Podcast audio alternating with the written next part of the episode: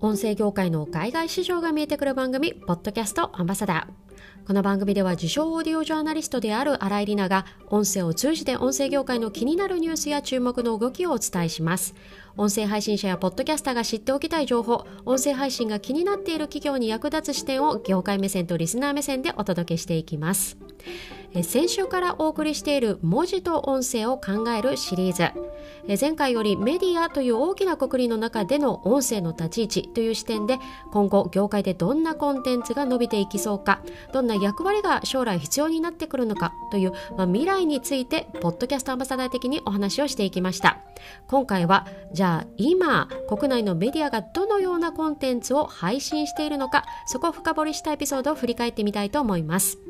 本編は5月末に放送したエピソードの再放送です。続々と音声事業に参入してきた2つの国内メディアを取り上げて業界目線で深掘りしたエピソードをお聞きください。本編の書き起こしをご覧になりたい方は概要欄にリンクを貼っておりますのでそちらからご覧ください。さて、今回は国内のニュースメディアが続々とリリースし始めた注目のポッドキャストを取り上げて、業界目線で深掘りをしていきたいと思います。まずは早速簡単に番組紹介です。今回はほぼ同じタイミングでリリースされた2つの番組を取り上げていきます。まず1本目は、ニュースピックスニュースレター。こちらは日本のソーシャル型オンライン経済メディアであるニュースピックスから新たに配信され始めたポッドキャストです。平日毎日配信されるスタイルで、毎回の放送は5分。ニュースピックスのメディア上で取り上げる記事と連動して、その日知っておきたい注目ニュースを一つ取り上げて深掘りするという内容です。パーソナリティはニュースピックスの音声事業プロデューサーである野村隆文さん。とっても声がいい方なんですが、実はすでに TBS ラジオ、ボイシー、オーディブルと様々なメディアでもすでにパーソナリティを務めていらっしゃる方です。そして2本目は C ネットジャパンのニュースの裏側。えー、こちらは IT ビジネスメディアの C ネットジャパンが配信し始めた番組です。えー、パーソナリティはこのメディアの編集長である藤井亮さん。えー、海外取材もこなされる藤井さんは様々なインタビュー実績がある方のようです。番組の内容はというと、パーソナリティである編集長が担当記者などを迎えて、反響の多かった記事や編集部注目の記事をピックアップして、取材の裏側や注目ポイントを聞いていくという形だそうです。週1回の放送となっています。では、ここまででざくっとそれぞれの番組概要を紹介していたところでですね、それぞれの共通点、そして反対に違う点というのを見ていきたいと思います。まずは、ちょっと違う点から、それは、ポッドキャストの作り方が全く違います。まあこれ、そりゃ別の番組なんだから作り方違うだろうというのは当然なんですが、ここで言う作り方というのは、ポッドキャストのフォーマットが違うという意味です。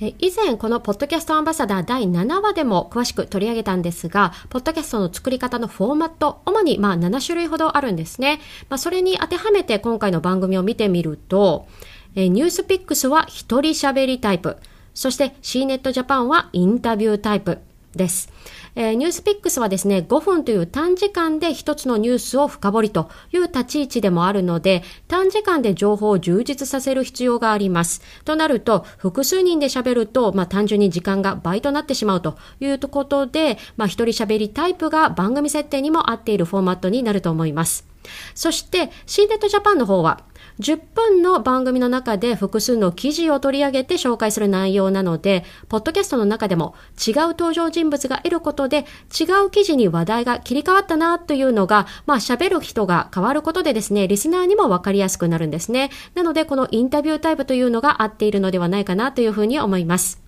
そしてここからは私の個人的な予測ではありますが、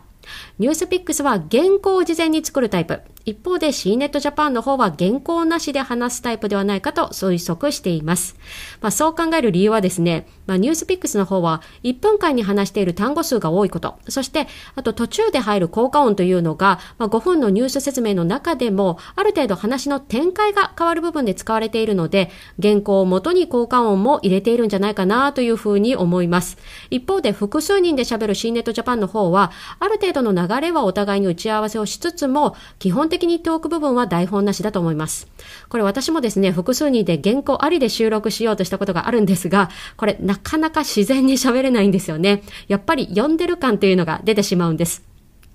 まあ、ちなみに、新ネットジャパンの方はかかっている BGM からアンカーを使ってるなというふうに思います。と、ちょっと少しマニアックなところまで違う点を深掘りしていきました。えー、続いては共通点です。こちらは3つあります。1つ目の共通点は、ポッドキャストオリジナル番組であるということです。えー、実は音声メディアの一つでもあるポッドキャスト。ここで人気のジャンルというのはニュースジャンルなんですね。ただ実は今まで国内で聞けるニュース番組的なポッドキャストというのは、もともとラジオ番組で配信をしていて、ついでにポッドキャストにも配信しましたよというものが多かったんです。まあ、要はポッドキャストオリジナル番組ではなかったんですね。まあ、一方で今回取り上げた2つの番組は、ポッドキャストオリジナル。まあ、今までにラジオ番組で配信されているようなものではありません。そして二つ目の共通点はパーソナリティです。これが普段ニュースをよく読むアナウンサーやナレーターではなくって、それぞれのニュースメディアのジャーナリストであることですね。ここも今までのラジオ番組初のニュース番組とは違うところでもあって、ニュースピックスのパーソナリティは編集者、C ネットジャパンも編集長というところが共通点です。そして最後の共通点は、どちらもマルチ配信をしているところ。ニュースピックスも C ネットジャパンもどちらもですね、ポッドキャストだけではなくって、日本国内のしかも同じ音声プラットフォームで配信をしています。その配信先は、 Voicy です。Voicy は、えー、全国紙から地方新聞までいろんな新聞社もすでにチャンネルを持っていて、ニュースジャンルが充実している音声配信プラットフォームなんですね。えー、ちなみに私もこの Voicy 上の The New York Times を扱う、えー、公式英語ニュース番組ではパーソナリティを務めさせていただいております。まあ、そこで今回取り上げている2つのメディア、両方ともですね、やはりそのニュース番組が出るべき音声プラットフォームの配信先として、Voicy を選んだというのは、まあ、当然の流れのように思います。まあ、 CNET Japan は、えー、放送当初から、 NewsPicks の方は番組リリース2週目から Voicy でも同時配信をされ始めています。ここまで、まあ、3つの共通点、ポッドキャストオリジナル番組であること、パーソナリティがアナウンサーではないこと、そしてマルチ配信であることをお話ししてきたんですが、そこからちょっと現在の国内音声業界のトレンドというのが見え隠れしているんですね。それは何かというと、ポッドキャストと音声配信プラットフォームとのマルチ配信という流れです。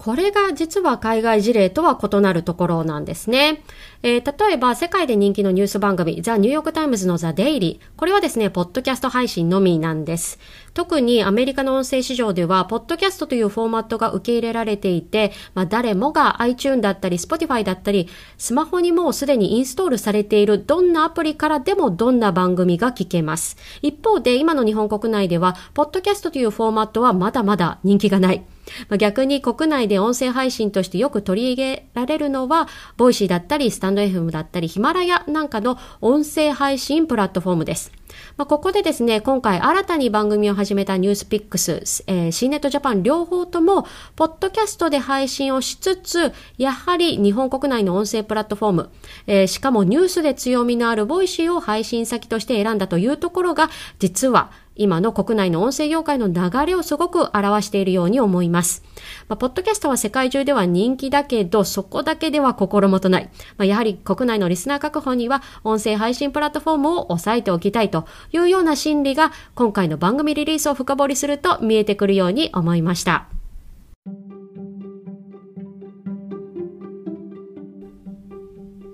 さて、今回のエピソードいかがでしたでしょうか？え、ニュースピックスと C ネットジャパンほぼ同じタイミング。ゴールデンウィーク明けから始まった新番組を取り上げて今どのような構成でメディアは音声コンテンツを作り始めているのか具体的に取り上げました、え、実はですね今この2週目に入っているこの文字と音声を考えるシリーズ始めるきっかけとなったエピソードでもあったんですね、まあ、国内のメディア業界は今音声にどのような可能性を見出しているのかどんな使い方をしているのかここから始まったこの文字と音声を考えるシリーズ来週も続きます。次回のエピソードでは文字と音声を融合させた時に必要な音声に特化した文章の書き方を取り上げたいと思います。ぜひお楽しみに。